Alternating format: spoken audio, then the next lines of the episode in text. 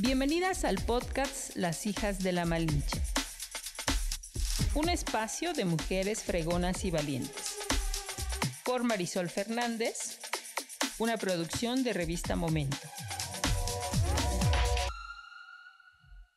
¿Cuidar tu rostro ha sido un reto para ti? Flowage, suero hidratante, repara, humecta y regenera la piel de forma instantánea. Hidrata a profundidad, rellena y reduce las líneas de expresión.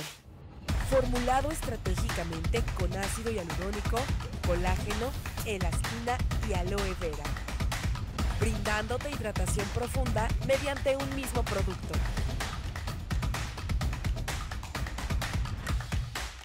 Cuidar de tu piel nunca fue tan fácil.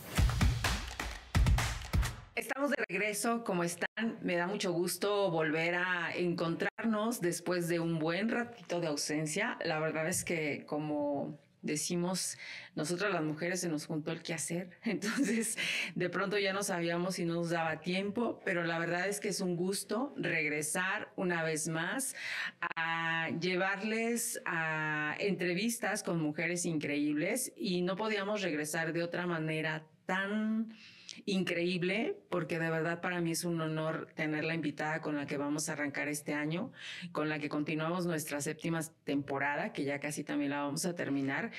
Y como ustedes saben, siempre tratamos de traer a mujeres que están haciendo cosas importantes eh, desde donde ellas están. Y hoy para mí es un honor tener a una actriz originaria del municipio de Apizaco, a quien ya tengo el gusto de conocerla desde algún tiempo pero no habíamos tenido la oportunidad de tenerla aquí en el podcast de las hijas de la Malinche. Así es que yo le doy la más cordial bienvenida a la actriz. Ay, ya perdí su nombre. Sí lo tengo, pero quiero darlo completo. a ver, su nombre completo es Ana Laura Lima Meneses. ¿Cómo estás? Muchísimas gracias por la invitación, Marisol. Eh, soy seguidora de las hijas de la Malinche desde hace un ratote y me da mucho gusto estar aquí y ahora sí, ser una hija de la Malinche y ya sabes, siempre con todo mi cariño y admiración a todo el trabajo que desarrollas y sobre todo muy agradecida por la invitación que dicho sea de paso, eh, seguramente sigue a las hijas de la Malinche, porque una de las primeras que estuvo aquí fue su mamá, a quien le mandamos un saludo que seguramente también lo va a ver.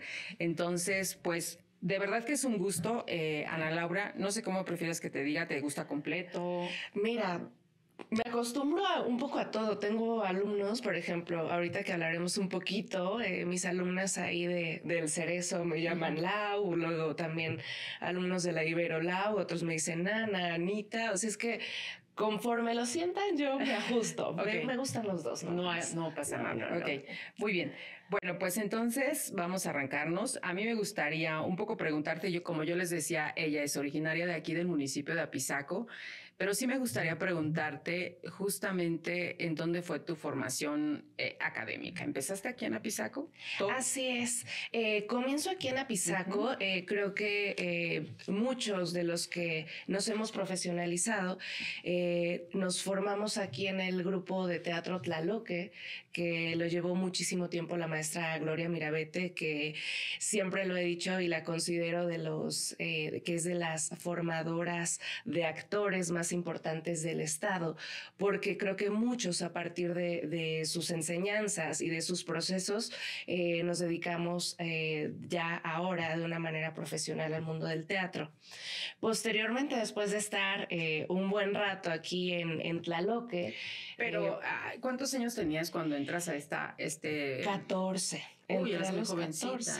entre a los 14. A mí me gustaría que nos compartieras si tienes como noción de en qué momento decidiste eh, elegir esta carrera.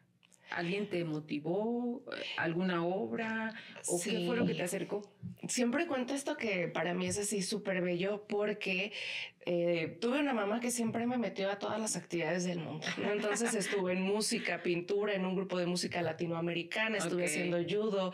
Eh, muchos años estuve bailando con la maestra también Amalia Romero, que también mm. me formó durante muchísimo tiempo. Estuve, o sea, ¿sabes bailar flamenco? sé bailar sobre todo folclore. Estuve ah, muchísimo tiempo en folclore y mm. ella también nos metía mucho en contemporáneo. Traía un maestro de mm. Ciudad de México que también nos daba todo lo contemporáneo y estuve estuve eh, como ocho años con la maestra. O, sea, a ti te tocó todo el impulso que se dio con la llegada del Centro Cultural La Libertad. Así es. y antes hubo una persona que yo siempre la nombro también como antecedente, porque estuve en una primaria donde llegó una maestra italiana. Mm. que se llama Tiziana, que ya no se encuentra aquí en el municipio de Apizaco, pero ella llegó a revolucionar también muchas cosas a, Pisaco.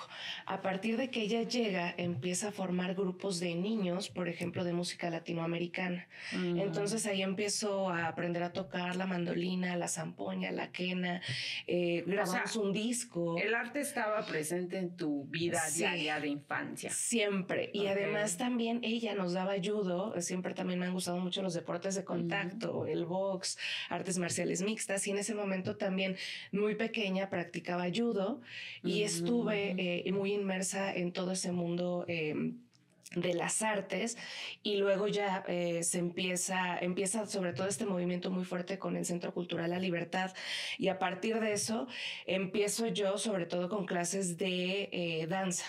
Empiezo a bailar durante mucho tiempo y recuerdo perfecto que un día salgo del ensayo porque pues teníamos nuestras presentaciones.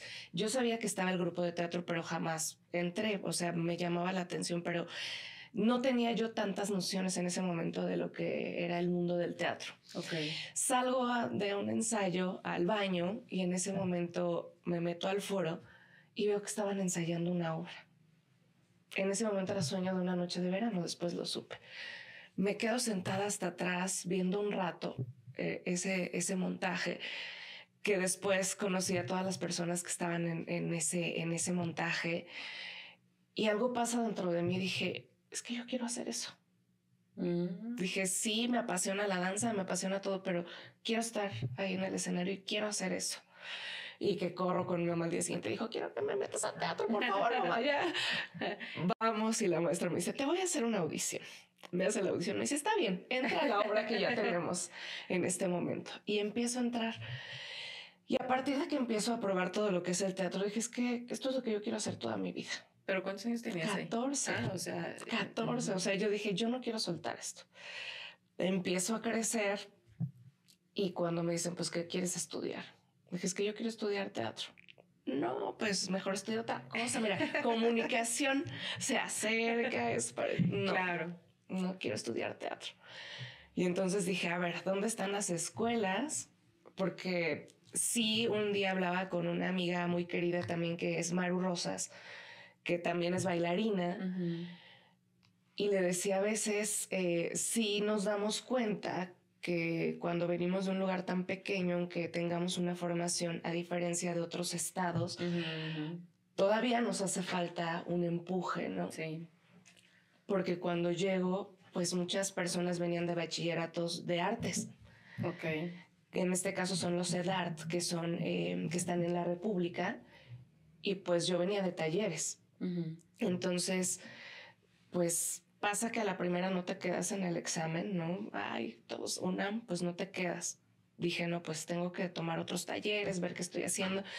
Y entonces me hablan de la Universidad Veracruzana, que yo no sabía tampoco que tenía la carrera de teatro. Y una amiga me dice, yo voy a ir a hacer examen, vámonos. Pues me pego con y dije, vamos. Me pongo a estudiar todo lo que venía en el examen, me preparo sola, ¿no? Para hacer el examen. Y dije, tengo que quedar, tengo que quedar. Presento el examen y quedo, ¿no? En la universidad. Dije, pero ya no le voy a decir a nadie, porque dije, ay, no, porque hacía examen y todo el mundo, ¿cómo te fue? Y dije, ay, no es horrible que otra vez vuelva a decir si quedé, si no quedé ahí con la presión de todo el mundo. Dije, no voy a decir nada. Voy, presento examen y de repente salen las listas y estaba mi nombre. Ah, y dije, pues me voy a vivir a Jalapa. Y les digo a mis papás, bueno, pues me voy. ¿A dónde?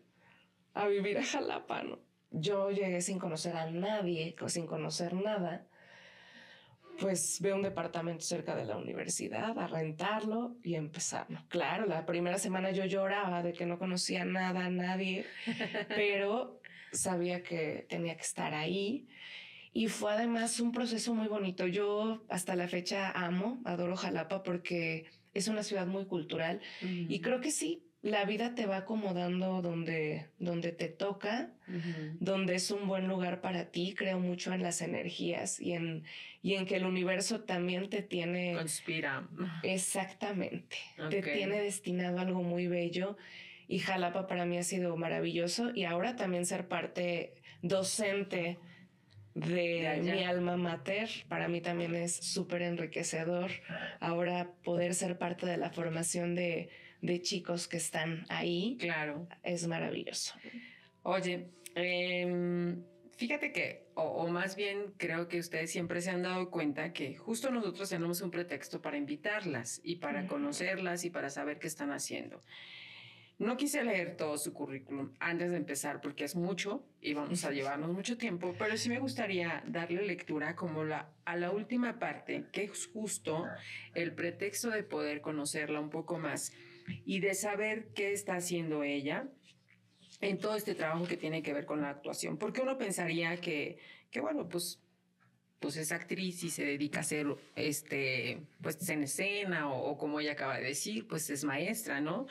Pero ella, fíjense que, eh, bueno, entre otras cosas, como les decía, es tallerista de teatro con públicos específicos, que esto es importante y así allá vamos a platicar en esta siguiente parte, como el Instituto Down Jalapa y desarrollando proyectos para la reinserción social y educación a través del arte en el cerezo varonil y femenil de Apizaco, Tlaxcala así como en la Casa del Migrante, la Sagrada Familia, con la Coordinación Nacional de Desarrollo Cultural Infantil de la Secretaría de Cultura del Gobierno de México y la Secretaría de Cultura de Tlaxcala a través del programa Alas y Raíces 2022.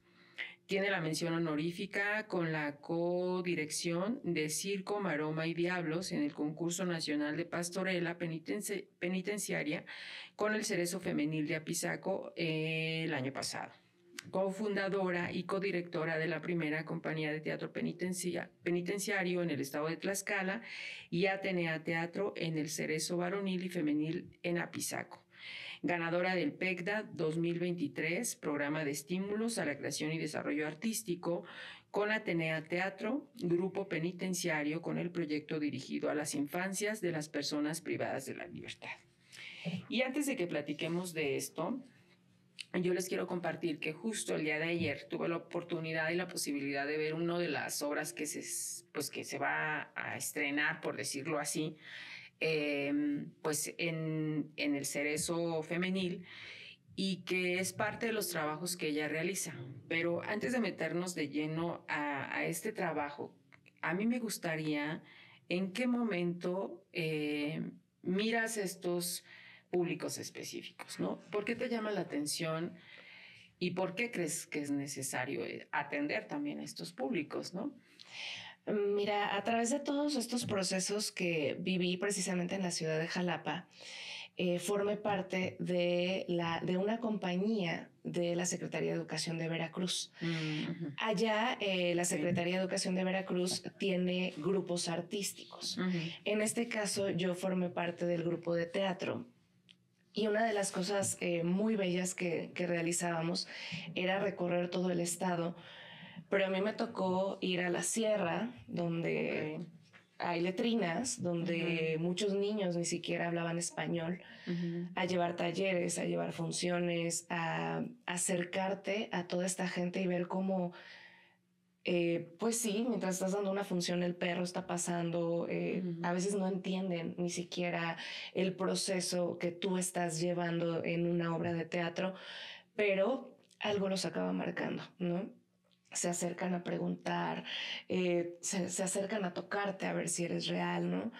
Y el ver cómo empieza a transformar, en ese momento yo era recién egresada y empiezo a tener este contacto con todos estos públicos, me empieza a llamar mucho la atención y a través de eso, ahorita que mencionabas el Instituto Down, también como parte de la Secretaría de Educación de Veracruz, me mandan también como tallerista y me dicen, está el Instituto Down, precisamente quieren un taller y quieren una pastorela Mm. con niños y personas adultas down, ¿no? A veces no es tan común que veamos a personas tan adultas porque sabemos que el síndrome de Down, eh, muchas personas tienen un, em, tienen, eh, un periodo de vida más corto, Claro.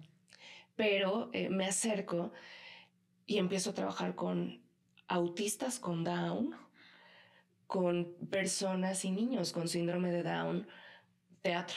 Ujú. Y entonces eh, llego y por dónde, ¿no? Y cómo hacemos esto, ¿no? Y pues empiezo a buscar diferentes métodos, empiezo a trabajar con ellos y empieza a ser un trabajo sumamente enriquecedor. Empiezo a sumar todo lo que llevaba en el proceso tanto de la sierra como de acercarme a comunidades donde en la vida tenían noción de arte, mucho menos de teatro, ¿no? Decían, traemos una obra de teatro. ¿Y eso qué es? ¿No? Y aquí con el Instituto Down, lo mismo, ¿no? Y cuando empiezan a verse ellos con un vestuario, ¿no? Eh, presentarse en uno de los teatros más importantes en Jalapa con su obra, ¿no? En ese momento a mí me tocaba ser tallerista, pero al mismo tiempo actuaba con ellos Mm, porque era una guía, ¿no? Mm. Cuando yo salga y me cambiaba de vestuario y me ponía otro para poder guiarlos, ¿no? Sí, Entonces, ahora sí. soy pastora, ahora soy ángel, ahora soy todo. Pero el ver sus rostros, al final, el recibir el aplauso, empezó a transformar radicalmente también sus procesos de conducta, de también adaptarse a una sociedad, porque aquí hablamos de una reinserción social y a través también de lo que ellos vivían era una adaptación social Que también tienen que hacer, porque en el Instituto Down llevan procesos, ahí tenían una lavandería y una panadería para eh, que ellos aprendieran ciertas cosas que les sirvieran para adaptarse a una sociedad. Ujú. Sí, sí. Y obviamente era aprende a tender tu cama, eh, los enseñaban a barrer, a valerse por sí mismos, ¿no? Y cuando encuentran en el arte una herramienta, empiezan también ahora hacer algo que denominamos juego dramático, a partir de los procesos eh, que llevamos con niños, con jóvenes, para que conozcan el teatro. Pero ellos lo empiezan también, les digo, para los niños es su- sumamente natural, porque pues ellos juegan y se lo toman en serio. Claro. A nosotros nos cuesta porque Sí, sí, sí. perdemos la inocencia y nos da miedo el ridículo, Claro.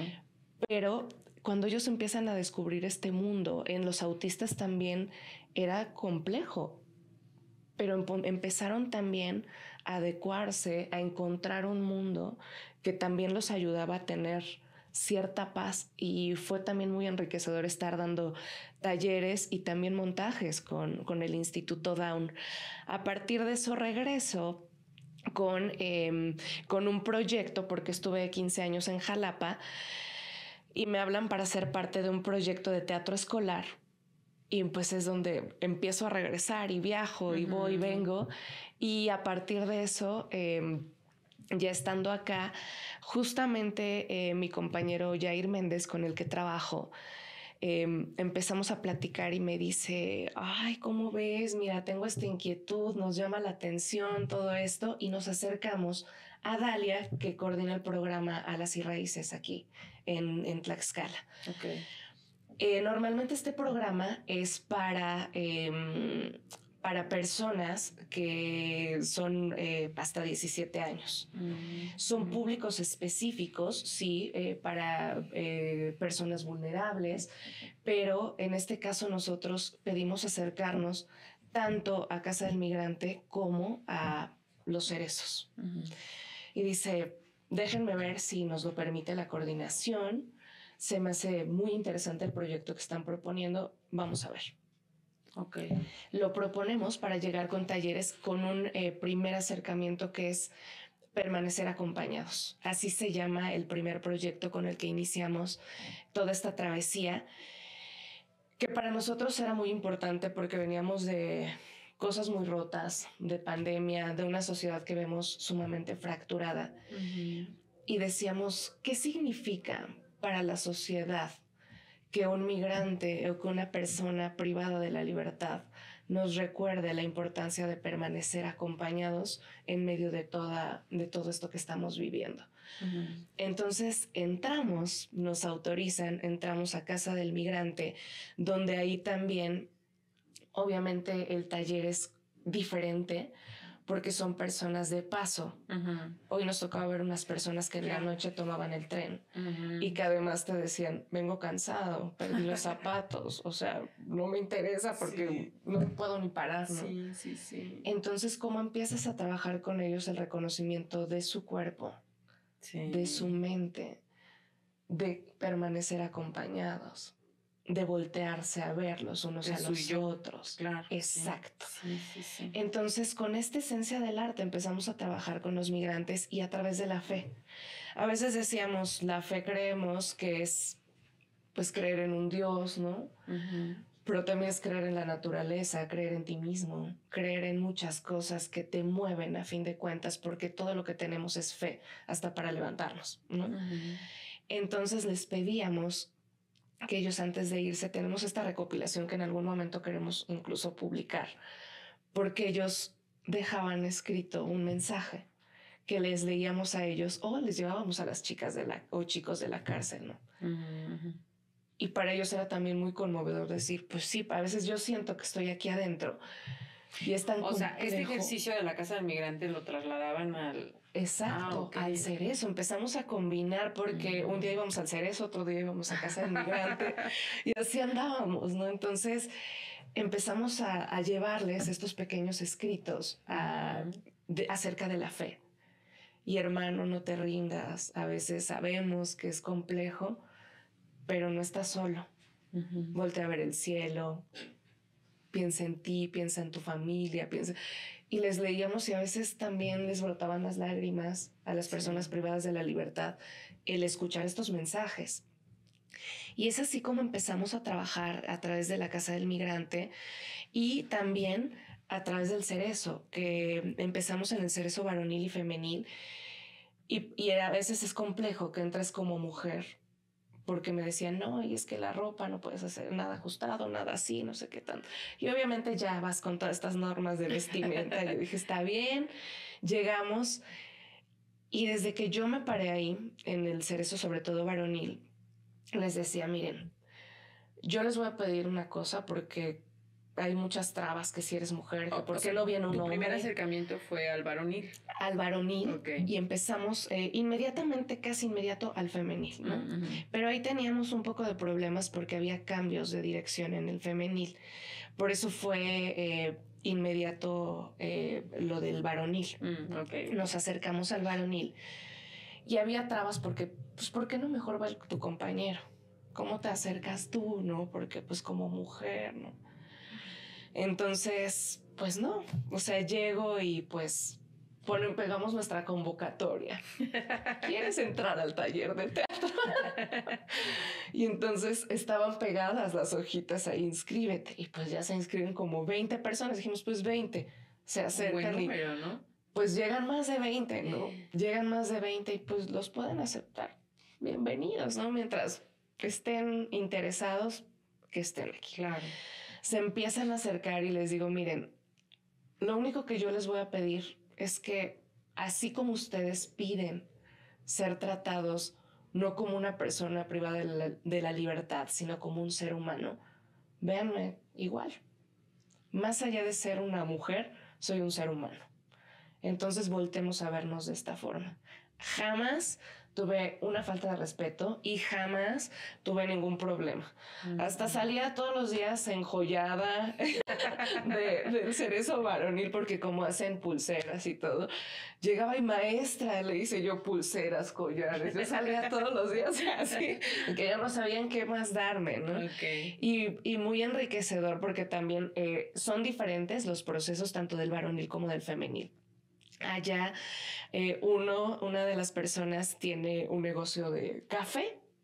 Llega así, maestra, ¿quiere capuchino o moca? Y yo decía, no puedo creer todo latte. de verdad. ¿no? Wow. No, pues un dije, ay, ¿a poco así? A ver, un moca.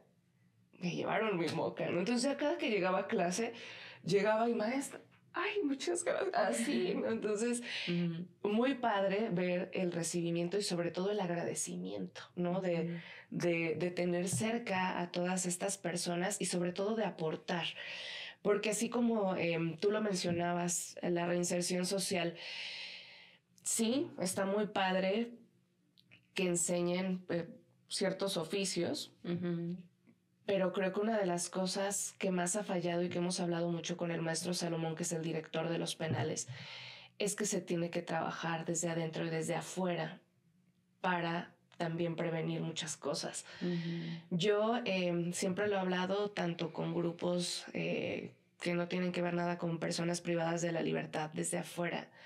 Y he dicho, si tuviéramos una educación donde realmente tuviéramos como base el arte, tendríamos otro mundo. Claro. Porque hay principios básicos. si esto no es mío, es de alguien más. Si nos enseñaran que el valor no es un teléfono, que el valor radica en otras cosas, en encontrarnos a nosotros como seres humanos, el voltearnos a ver, el sabernos entes creativos, críticos, eh, pensantes, el dejar de darle valor a muchas cosas, porque ¿qué pasa con muchos robos actualmente en el país, no? No importa que yo viva en una casa de cartón, pero voy a salir y a costa de lo que sea voy a tener el teléfono de moda, porque eso me hace ser. Claro, eso, eso te da pertenencia, ¿no? Entonces, si realmente transformáramos muchas cosas, yo empecé a ver también con mi compañero estos cambios, sobre todo en los hombres. En las mujeres siempre lo hemos sabido. Las mujeres somos más sensibles, ¿no? Yo lloro por todo, hasta con los comerciales. Ay, ese comercial sí funcionó, ¿no? Se me hizo llorar, ¿no? Sí, Soy muy sensible. Sí. Eh, y las mujeres sí tendemos más a esta sensibilidad porque está permitido en la sociedad. Pero un hombre no llora, y eso lo pudiste ver en el trabajo de... Y en el trabajo de los hombres, cuando empezamos a trabajar en todo este proceso de permanecer acompañados, eh, tuvimos un montaje con ellos, con las chicas en un inicio no pudimos tener montaje por, todo, por todos estos cambios, pero empezamos a trabajar con ellos eh, este montaje donde sumamos una parte muy bella, que era elegir a personas del exterior que nos, que nos ayudaran a escribir correspondencia con personas adentro. Entonces, les decimos, pues escriban una carta y se las van a responder. Cuando les llegan las cartas, lloraban. Y decían, es que creímos que ustedes las iban a contestar. digo, ay, no, tengo, tengo muchas cosas que hacer, no me da tiempo estar contestando por tantas cartas, ¿no? Sí. Y decían, es que ¿quién está interesado fuera? Ahorita nos dividíamos la mitad, mi compañero y yo, y en ese momento teníamos aproximadamente 15 y 15. Mm. Y luego con las chicas, sé que se sumó también al proyecto otras 15 aproximadamente, hemos sumado a gran parte de la población para esta, esta correspondencia. padre. Y ellos decían, ¿quién está interesado afuera en contestarle a una persona que está presa? Claro. Y, y no les da miedo y no les da todo esto, ¿no? Y les digo, no.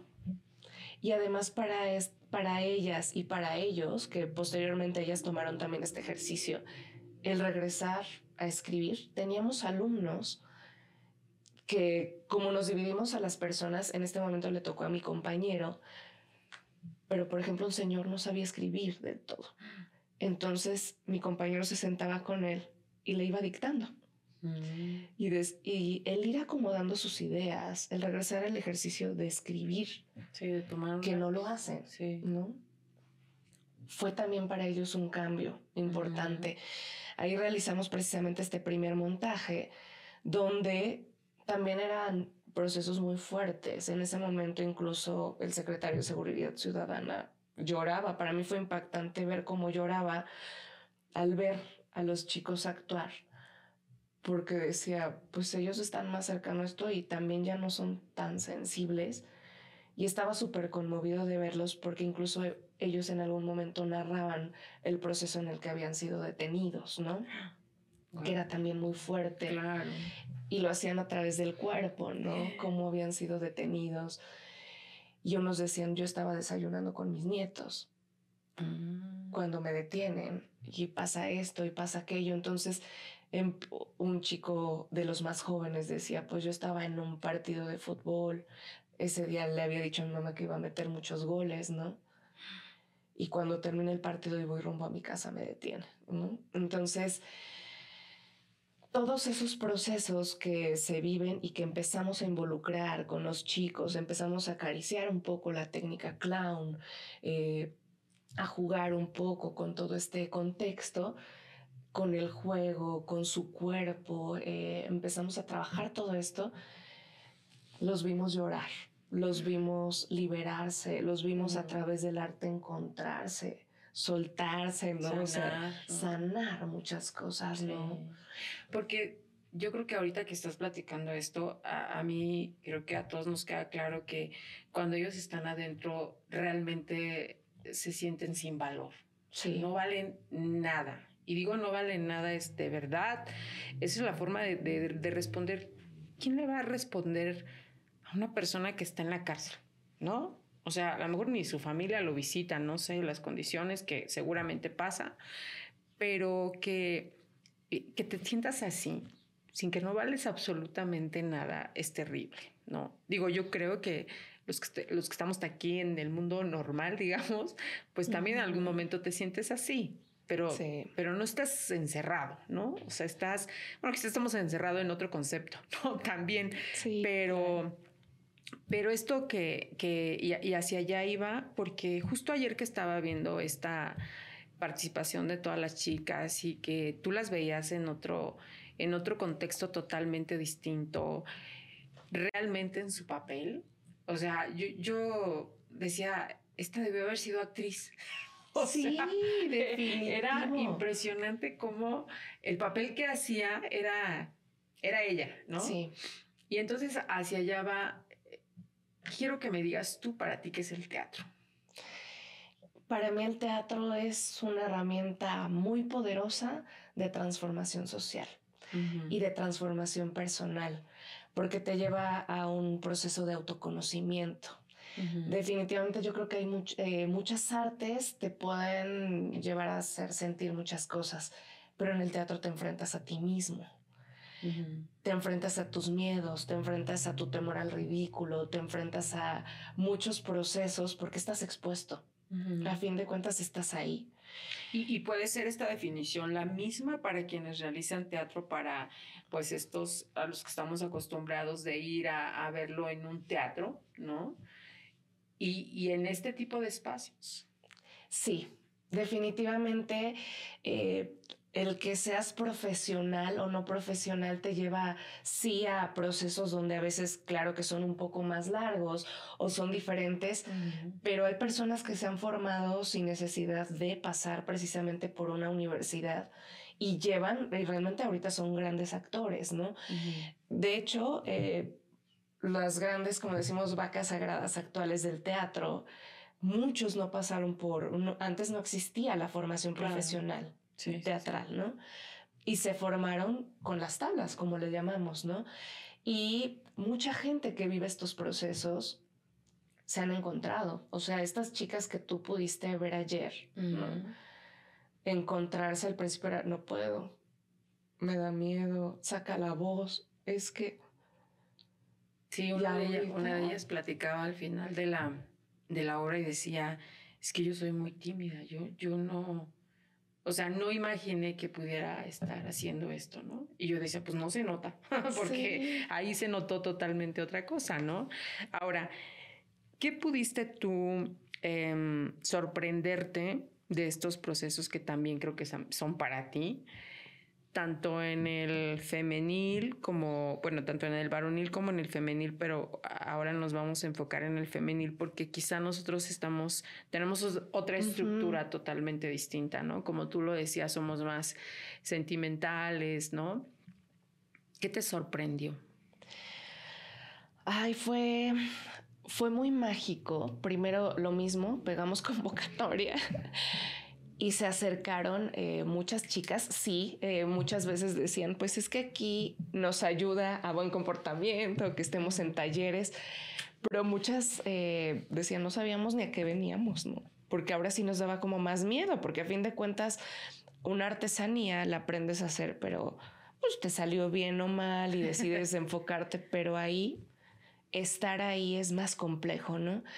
Entonces, el ver los procesos para mí fue muy enriquecedor porque sí necesitas ser más fuerte, porque afuera los procesos que llevas con tus alumnos, eh, alumnas también, son diferentes, pero el encontrarte con sus historias de vida, que son historias que a veces nosotros llevamos a escena y que tenemos que recrear a un personaje que tuvo que vivir todo eso y encuentras material y vas preguntando.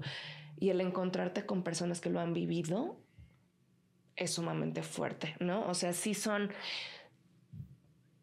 cosas que te tocan el alma, ¿no? Yo las primeras veces salía llorando. O sea, la verdad es que sí. O sea, para mí al principio fue, fue muy duro porque no entiendes y dices, ¿cómo?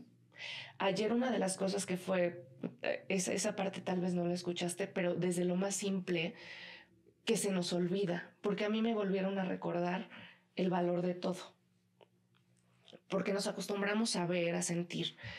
Pero ayer una de las chicas que nos ayudó a tejer y que pusieron sus sábanas y todo esto de lo que hablábamos ayer, eh, estaban comiendo sus tamales y me volteé a ver y me dice, es que muchas gracias. Mira, todo esto valió la pena no tejimos lo que queríamos, pero valió la pena por volver a ver la noche. A ellas y a ellos a las seis de la tarde tienen que estar adentro. No saben qué es la noche, ¿no? Y el volverse a encontrar con algo que para nosotros es cotidiano. Sí. Y que, ay, es de noche. O sea, ni, ni voltamos a ver el cielo, ni si hay una estrella, nada, ¿no? Sí. Nada pero el volverme a recordar a mí, todas ellas, el valor de todas las cosas. Sí, de lo más insignificante, ¿no? Que para nosotros pudiera ser, porque ya ni, como tú dices, ya ni siquiera nos damos cuenta si hay estrellas, si no hay estrellas. Eh, Exacto. O sea, no. La comida, los sabores, ¿no? Nos ha tocado que de repente hacemos convivios, ¿no? Y, ay, se nos antojan tacos de, de esto, ¿no? Ah, pues bueno, los llevamos. Qué rico y no sé qué tanto. Ay, voy a guardarme esta salsa para echársela al rato a mi comida. Sí. Esas cosas que nosotros a veces, ay, ya no lo voy a usar, lo tiro. sí. Esto ya no me importa, ¿no? Sí. El aprender a vivir ellas y ellos con lo mínimo nos enseña y nos regresa a tomar nuestro valor como seres, ¿no? Porque decimos, a fin de cuentas, sí, no somos a partir de lo que tenemos, somos a partir de lo que somos, de lo que sentimos, de lo que podemos dar a los demás, ¿no? Y con ellas ha sido un proceso muy sanador, porque las hemos visto transformarse, porque a pesar de que empezamos con los hombres, llevamos un proceso más largo con ellas. Ya llevamos ahorita, este es el tercer montaje, con ellas, con los hombres llevamos uno mm. y con ellas llevamos eh, Filoctetes, que ayer ellas te platicaban mm. mucho de esta obra que para nosotros fue muy bello recrear este, este mito que precisamente habla. Bueno, una de ellas ya quería llorar ahí en ese momento. De recordar. Dijo, lo estoy platicando y ya quiero llorar otra vez, porque, pues, por lo que entiendo, sí es una obra que fue muy fuerte para ellas, ¿no? O sea, de verse de verse una vez más en la misma situación en la que están, ¿no? Pero sobre todo lo que nos enseña el teatro es hacer un alto, porque lo vivimos. Yo sé que ya viví todo este proceso y ya pasó. Pero ¿qué pasa cuando regreso? Cuando lo hago consciente, cuando lo hago a partir de mi memoria física, de mi memoria emotiva. ¿Qué pasa cuando todo esto lo puedo volver a recrear? Y una de las cosas tan importantes para mi compañero y para mí en todo este proceso ha sido quitar todos estos estigmas de la sociedad hacia las personas privadas de la libertad. Porque uno de los mensajes tan claros que quisimos dar, sobre todo con esta obra de Filoctetes, que yo creo que es la que más nos ayudó también a ganar el PEGDA, eh, fue que hablamos de la historia de un héroe y que ese héroe es olvidado en una isla por ser el apestado por, un, por una herida que tiene en el pie. Y a pesar de que él tiene el arco de Hércules, se van a la guerra de Troya 10 años y se dan cuenta de que lo necesitan para ganar esta guerra. Y él olvidado en la isla 10 años, siendo el apestado, el olvidado, sufriendo alucinaciones, sufriendo eh, abandono, soledad, que cuando ellas empiezan a pasar por todos estos episodios del héroe, sí, mi familia me ha abandonado, sí, he sido la apestada, sí, está pasando todo esto, nos damos cuenta a través de esta historia del héroe que es necesario.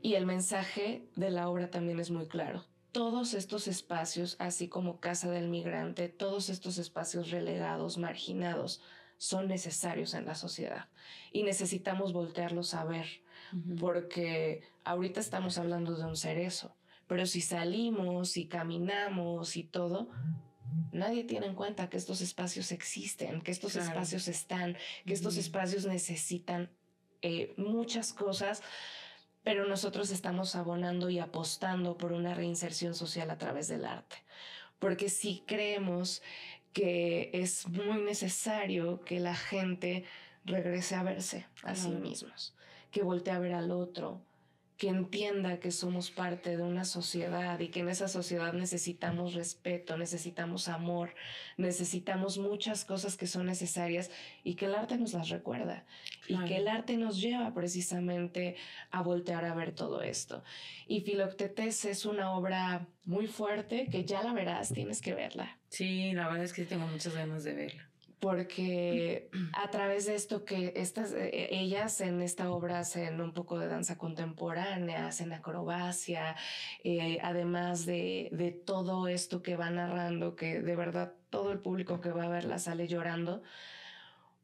Y fue una, una chica que invité que precisamente es una alumnita actriz y me decía, para mí fue muy fuerte porque nosotros todo el tiempo estamos buscando esa verdad en escena. esa verdad que ellas tienen. Y el ver cómo esa interpretación es sumamente real, orgánica y sensible, te toca. Sí, claro. Forzosamente. y si nosotros estamos buscando proyectar. Claro. Sí, sí, sí. Y si yo me quedo con eso, ¿no? O sea, qué tarea tan compleja pero para ellas a través de todo esto las ves en cambios radicales. Digo, ayer tuviste la oportunidad de ver este proceso también divertido, ¿no? Enriquecedor también para ellas, pero ya con mayor conciencia escénica. Eh, tuvimos una mención honorífica eh, nacional en la pastorela penitenciaria. Vamos a concursar con esta misma este año, bueno, con, con otra pastorela del mismo dramaturgo, que también es un gran amigo jalapeño que nos prestó su texto el año pasado y que este año nos vuelve a prestar este texto que se llama Estin Diablo No hay Pastorela, que también eh, nos gusta mucho esto porque es también aterrizar al mundo terrenal, todo este mundo de las pastorelas, porque todas estas cosas pasan. Claro, sí. y sobre todo que ellas también vuelvan a encontrar este mundo de diversión a través de esto, que también eh, cuando presentamos Efiloctetes y sus familias las han visto, sus familias se acercan, lloran, las abrazan, eh, diciendo, pues es que estamos orgullosos de lo que estás haciendo, ¿no? Jamás nos imaginamos. O, sea, hay algún momento en el que ya se montó la obra y, como ayer que la tuvieron que grabar para mandarla, eh, ¿hay una fecha especial en donde pueden asistir sus familiares y verla? Con Filoctetes dimos una función específica precisamente para sus familiares. Ah, qué padre Fue súper bello porque fueron sus hijos, fueron su... Ay, fue... fue se me hace hasta nudo en la garganta porque sí fue muy bello, muy bello, como ellos se, se encontraron y hablar de esta situación tan dura, tan, tan difícil. Claro, sí. Y reencontrarse en el escenario y abrazarse. Todos estábamos ahí hechos un mar de llanto porque al final pasaron sus familiares a abrazarlos, ¿no? Ay, qué padre. Y decían, es que verte hacer esto diferente, jamás imaginemos que estés utilizando tu tiempo para hacer, esto. Mamá, ahora eres actriz, ¿no? O sea, el verlos así de verdad fue, fue muy bello, pero sobre todo eh, el valor que les está dando el teatro, ¿no? El valor que, que el teatro les da porque también el teatro dignifica. Claro, seguro. El teatro dignifica porque sí nos hace estar en una posición, eh, como antes lo mencionaban, por eso era arriba, ¿no? Como un dios que estaba narrando todo este proceso. Sí, sí, sí. Pero a través de narrar todo esto, el ver, porque es un acto, como siempre lo hemos mencionado, extraordinario, es decir, fuera de lo cotidiano. Y el estar fuera de lo cotidiano y ver a estas personas, como lo, nosotros dimos un discurso antes de que los familiares pudieran ver esta obra, y era muy claro porque yo creo que tú pudiste tener esta impresión ayer. Se te olvida que son personas privadas de la libertad. Claro. Ves actrices en escena. Sí. Ves actrices que están dando todo de ellas, ¿no? Sí. Y además, lo que también nos ha enseñado Gracias. Nos ha enseñado también todo esto porque siempre para mí el teatro por eso me cautivó y por eso lo sigo haciendo y lo seguiré haciendo es porque es un trabajo en equipo, es un trabajo que nos enseña la solidaridad, porque es un trabajo que nos obliga a vernos y a valorar el trabajo de los otros, porque aunque sea un monólogo, necesitas la luz, necesitas el audio, necesitas al público. Si no, no existe ese acto efímero. Y el verlas a ellas ayer, antes de que tú entraras, a compañeras que ni siquiera están en el taller, peinándolas, maquillándolas, colgando sus cosas, para que otras estuvieran en escena. Sí, justo eso te iba a comentar Laura, que a mí eh, parte de lo que yo pude ver ayer y lo que pude escuchar y sentir es como todo esto que tienes que... Yo entiendo que también se resuelve eh, en el teatro estos grandes donde vas y pagas, insisto, ¿no? Y donde a veces tienes que, no tienes algo y bueno, dices, ¿cómo lo resuelvo? Pues acá, lo tienes que resolver. Pero ayer ver, o sea, de entrada yo cuando entré al salón, yo me lo imaginaba más grande y dije, o sea, no puede ser. o sea, esto es dos metros para, para tener un escenario, lo cual me parecía, digo, ay Dios mío, es, es increíble cómo le pusieron todo el empeño, todas las ganas, eh, como dicen ellas, no teníamos muchas cosas, nos faltaban muchas cosas y tuvieron que, que imaginar cómo podían resolver, ¿no? A pesar de no tener todo lo que tú puedes decir, ay, bueno, ve abajo y compra, o ve a la esquina y compra, o ve, ¿no? Y nos hace falta esto y aquí está y lo tenemos. Y ahí no tienes nada. Y digo nada, es nada, ¿no? Entonces, eh, creo que esa fue una parte importante de lo que también eh, ustedes como, como, pues como maestros y directores de la obra con ellas es resaltar esto, se convierte en una familia, ¿no? Sí. Porque de verdad eso, eso pudieron lograr y eso se vio ayer, ¿no? De cómo decidieron, porque incluso comentaban que una hora antes estaban a punto de decir, no vamos a hacer nada porque nos faltan muchas cosas, pero tomaron la decisión de sacarlo, ¿no? Y, y efectivamente, o sea, yo veía como, fíjate que yo ya sabía que... Eh, tengo la información del reclusorio varonil que justo no ven la noche, o sea, no, la ven, ¿no? Sí, no. Pero ayer que estábamos, yo dije, ay, qué padre, a ellas sí les dan chance. Pensé, o sea, pensé, pero ya ahora entiendo que es el horario en que nos tocó, este, pues que ellas pudieran eh, justamente ver un poquito la noche, ¿no? Sí.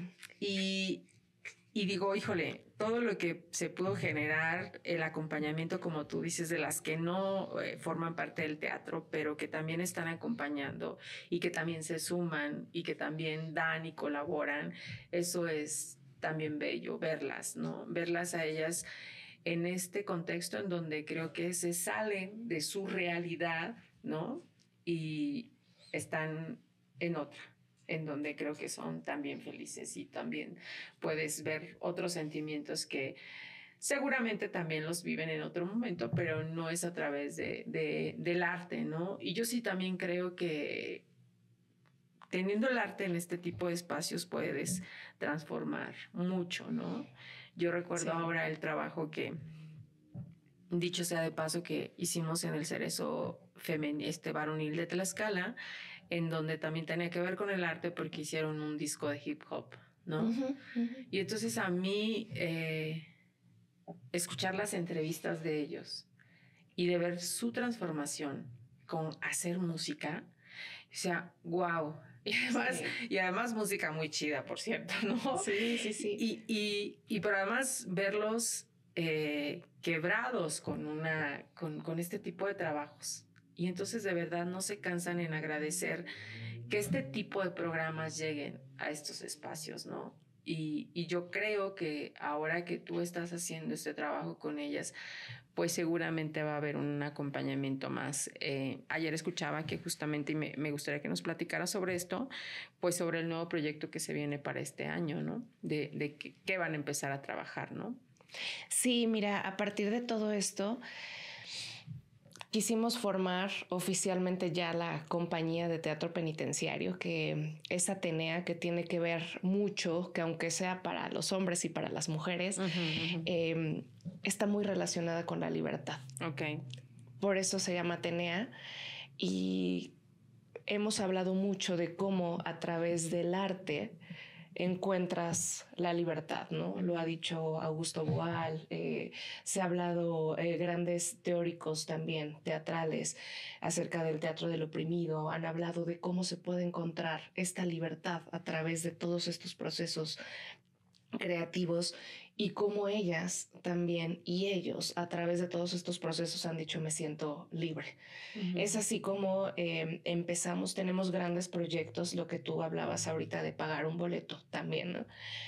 ¿Qué pretendemos que a través también de todos estos proyectos en algún momento la gente del exterior pueda pagar un boleto y se convierte en un trabajo remunerado para ellas y para ellos. Y que vean que el trabajo que están haciendo es de absoluta calidad y que merece ser también pagado y que ellas y ellos puedan recibir un incentivo económico por, el, por lo que están desarrollando. Y a través de todo esto que hemos trabajado y la formación de, de la compañía de teatro penitenciario Atenea, es como ganamos el PEGDA con un proyecto muy bello que está inspirado en Esperando a Godot, que se llama Esperando, Esperanza y Regreso, Godot, donde precisamente sí vamos a tratar el tema de Samuel Beckett, que es la espera de este personaje todo el tiempo, pero jugando nuevamente con relacionarlo con sus historias de vida, ahora teniendo un plus donde vamos a trabajar con sus familiares, también con todos estos conceptos de esperanza, de espera. Okay. Porque a fin de cuentas, sus hijos, eh, sus padres están, esperando. Claro, están en la misma situación, unos adentro y otros afuera, ¿no? Entonces, ¿cómo también jugamos con este tiempo, con, con estos conceptos que a veces son... Em, destrozan porque el estar espera y espera y espera y a veces ellas decían la incertidumbre, ¿no? Es lo que también nos mantiene así. Pero decidimos trabajar este texto muy existencialista, que aunque son pocos personajes en la obra, nosotros vamos a generar una, una dramaturgia para llevar este texto de Godot en una técnica clown, pero ahora va a ser enfocada a las infancias y juventudes. Es decir, va a estar enfocado a, que presenten ellas y ellos, porque vamos a hacer una réplica. Em, esto vamos a hacer eh, la misma obra con eh, las variantes de sus historias de vida, tanto de hombres como de mujeres. En esta réplica vamos a hacer el mismo montaje. Pretendemos que también en algún momento sea mixto, que es decir, que tengamos algunos actores invitados en el montaje de ellas y viceversa, pero eh, que lo puedan presentar para sus hijos y para sus nietos en este caso también, ¿no?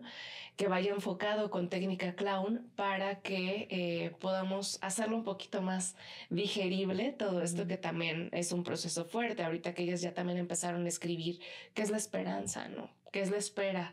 Porque a través de eso estamos jugando también y regresamos también a este proceso de escribir correspondencia con el exterior. Entonces vamos a tener también a gente invitada por fuera para que puedan ayudarnos con esta correspondencia. Y a través también de esto vamos a generar la dramaturgia, que también así lo hicimos en Filoctetes, para todo este proceso. Tenemos a una maestra maravillosa que nos está asesorando, que es Georgina Rábago, que es de Ciudad de México que está muy al pendiente también de, nuestro proceso, está asesorando este proceso con nosotros, está ahí muy de la mano. Y esto lo vamos a estrenar para mayo. Ok. Y tenemos también, ah, estamos soñando muy en grande, pero lo queremos, hacer un extramuros. Es decir, que por primera vez puedan salir a presentarse un teatro con su obra, ¿no? Entonces, estamos ahí soñando, pero eh, el maestro Salomón está también ahí eh, con mucha fe en que todo esto se pueda hacer, porque obviamente lleva un proceso largo por los jueces y todo, pero eh, queremos que vayan a un teatro, que vivan esta sensación de presentarse afuera y obviamente adentro darán unas funciones para eh, funcionarios, familiares, sus hijos, ¿no?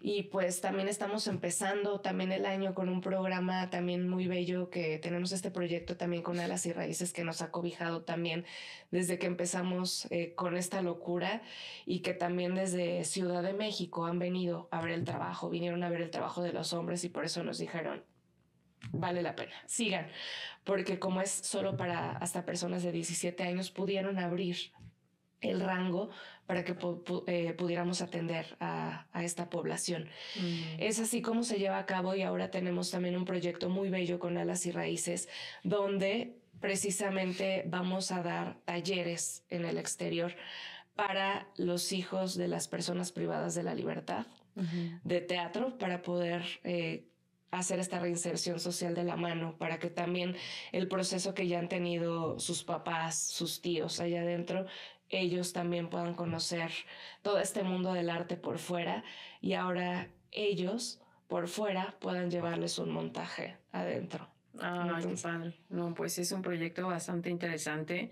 Yo creo que siempre eh, cada acción que se, que se hace mirado desde esta perspectiva social suma y ¿no? Y más en este tipo, como se dice, públicos específicos, ¿no? Que hay que atender sí o sí.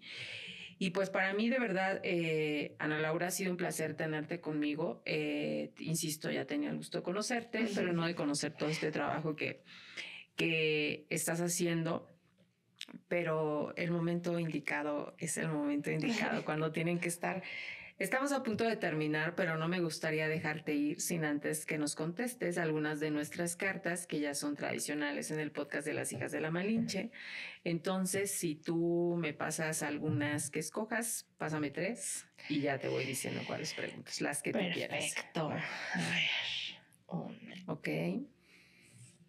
Y bueno, y como también les dije a las chicas que iba a bajar el programa y se los iba a llevar. Ah, ok. Les mandamos un saludo a todos, chicas. Ay, sí. A todas y a todos para que cuando vean también ahí el programa, eh, sepan que pues aquí están siempre presentes. Sí, tenemos un proyecto bastante interesante que no lo puedo decir tan bien, pero ojalá se dé.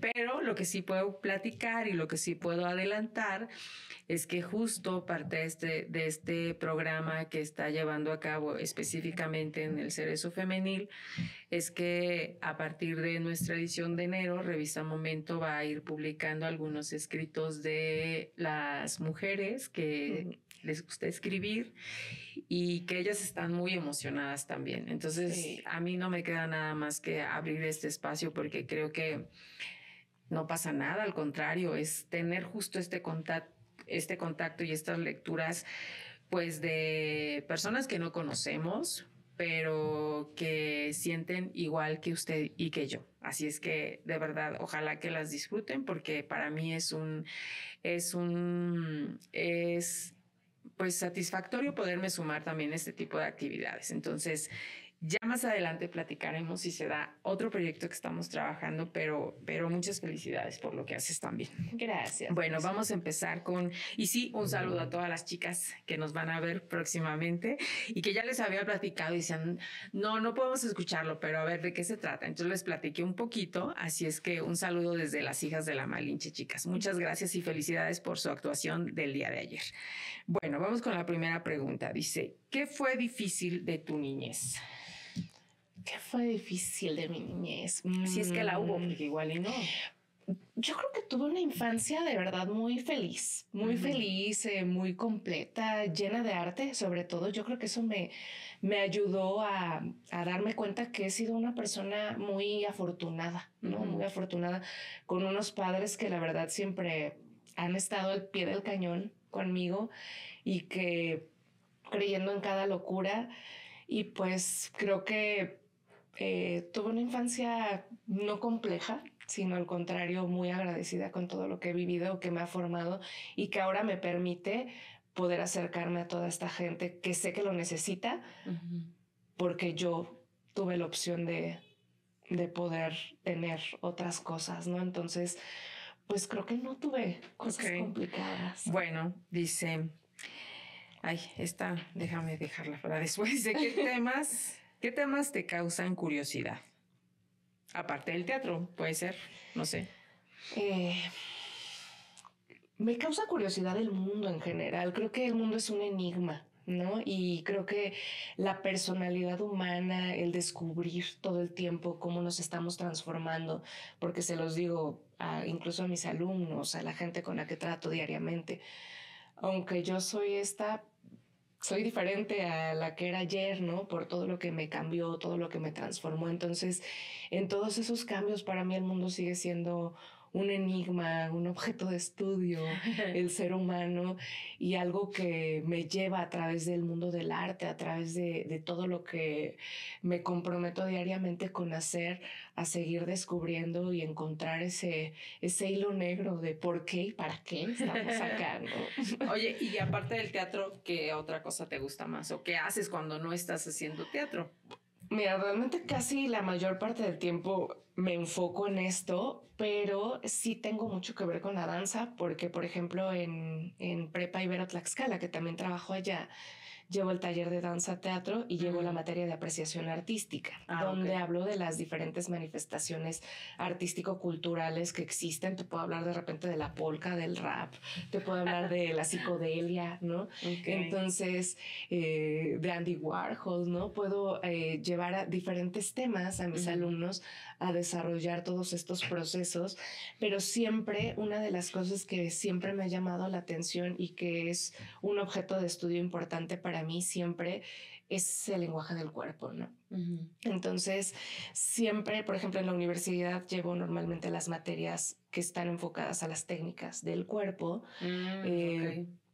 Siempre con las chicas estoy trabajando todo lo referente al cuerpo y para mí es algo que siempre es lo que te va a llevar a comunicar, ¿no? Es algo que tenemos también que aceptar porque es algo que nos han metido mucho en la cabeza, sobre todo como mujeres, de si estás así, si estás así, si estás así, entonces nunca estamos a gusto con lo que somos y con lo que tenemos. Y si descubrimos el poder tan maravilloso que tenemos a través de este instrumento, creo que otra cosa sería. ¿no? Claro. sí, Entonces, seguro.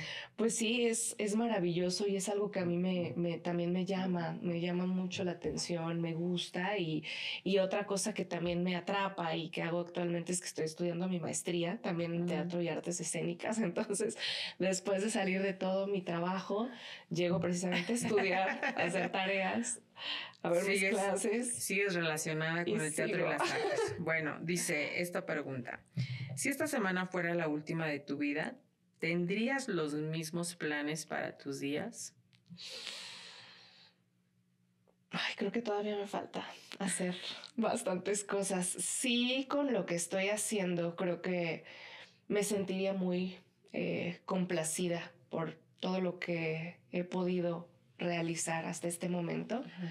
Porque como lo digo, creo que he sido una persona muy, muy afortunada, muy, estoy muy agradecida con todo lo que me ha tocado, desde pisar todos estos espacios hasta con toda la gente como tú, que me ha tocado eh, eh, enriquecerme siento que todavía hay ciertas cosas que me faltan porque creo que como seres humanos siempre hablamos de, un, de procesos donde creemos que a veces todo es perfecto.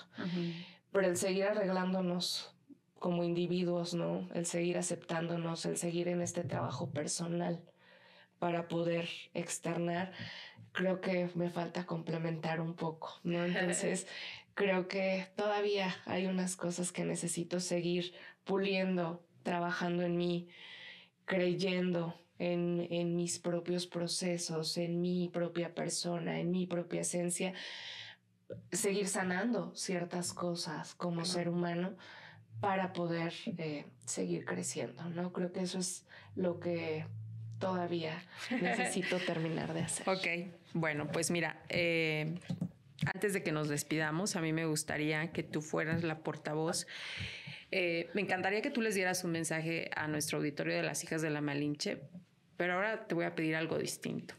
Como buena actriz, me gustaría que ahora tú seas la portavoz del mensaje que todas estas mujeres que están ahí adentro les quieren dar al mundo. ¿Cuál es el mensaje que ellas quieren que nosotros escuchemos, ¿no? quienes estamos pues en la vida cotidiana, en la que no pensamos, yo creo que a veces ni siquiera que existe ese espacio, ¿no? Sí.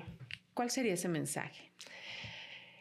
Que todas ellas son necesarias en la sociedad, que aunque sea un espacio relegado, son personas que están ahí, sí, porque en algún momento todos los seres humanos estamos rotos, porque a veces no hemos tomado las decisiones correctas, sobre todo a veces por una falta de amor propio que creo que eso es lo que más fractura al ser humano, pero que a pesar de todo son eh, necesarias en la sociedad y que son espacios que necesitamos voltear a ver y que necesitamos seguir creyendo en ellas para que ellas también recuperen su fe en sí mismas y sobre todo no juzgar, no juzgar a todas las personas privadas de la libertad, porque una de las cosas que también he visto y he aprendido al estar ahí es que nadie está exento de caer ahí.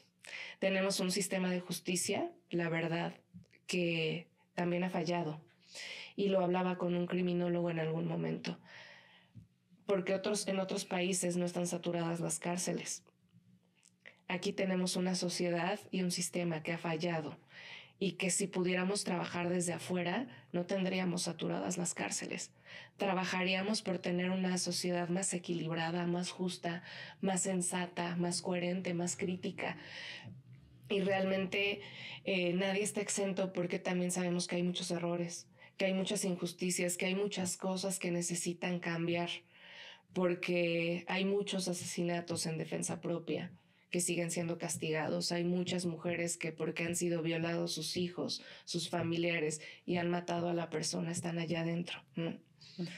Y creo que eh, necesitamos transformar un poco la visión, quitar estos estigmas acerca de todas las personas y las mujeres privadas de la libertad, porque eh, somos una sociedad.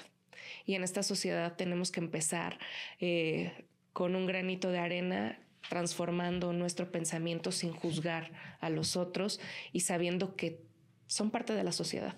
Aunque estén en otro espacio, son parte de la sociedad.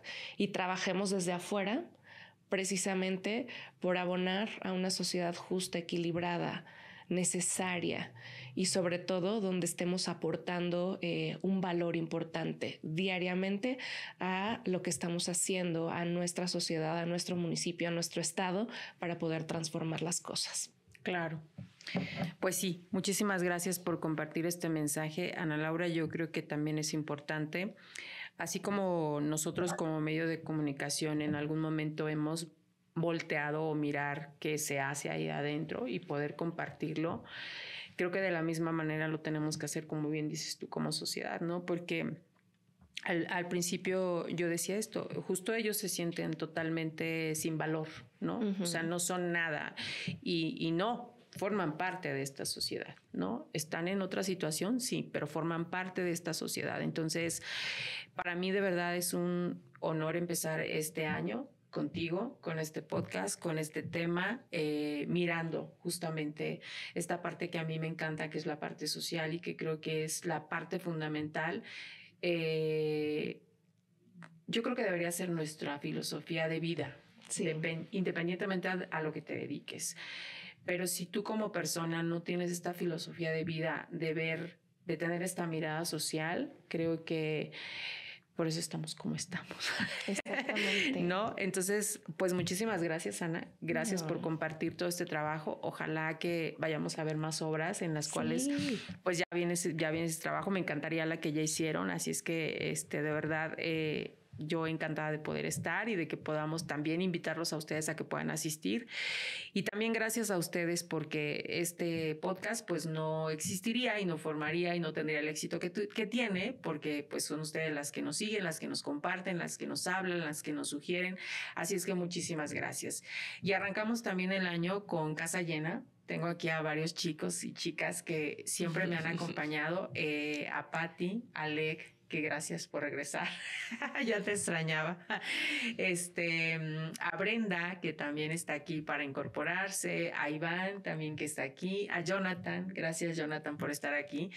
Y como dice Laura, eh, pues no somos nada, necesitamos de un equipo para salir adelante. Así es que muchísimas gracias, que tengan un excelente inicio de año. Sé que ya estamos muy avanzadas, pero no importa, yo sé que, que seguramente todas trabajamos para, para una meta y un objetivo y me sumo para que así sea. Y si nosotros podemos hacer algo para que estas metas se cumplan, pues aquí estamos. Muchísimas gracias. Nos saludamos en el próximo podcast de las hijas de la Malinche, un espacio para mujeres fregonas y valientes. Muchas gracias.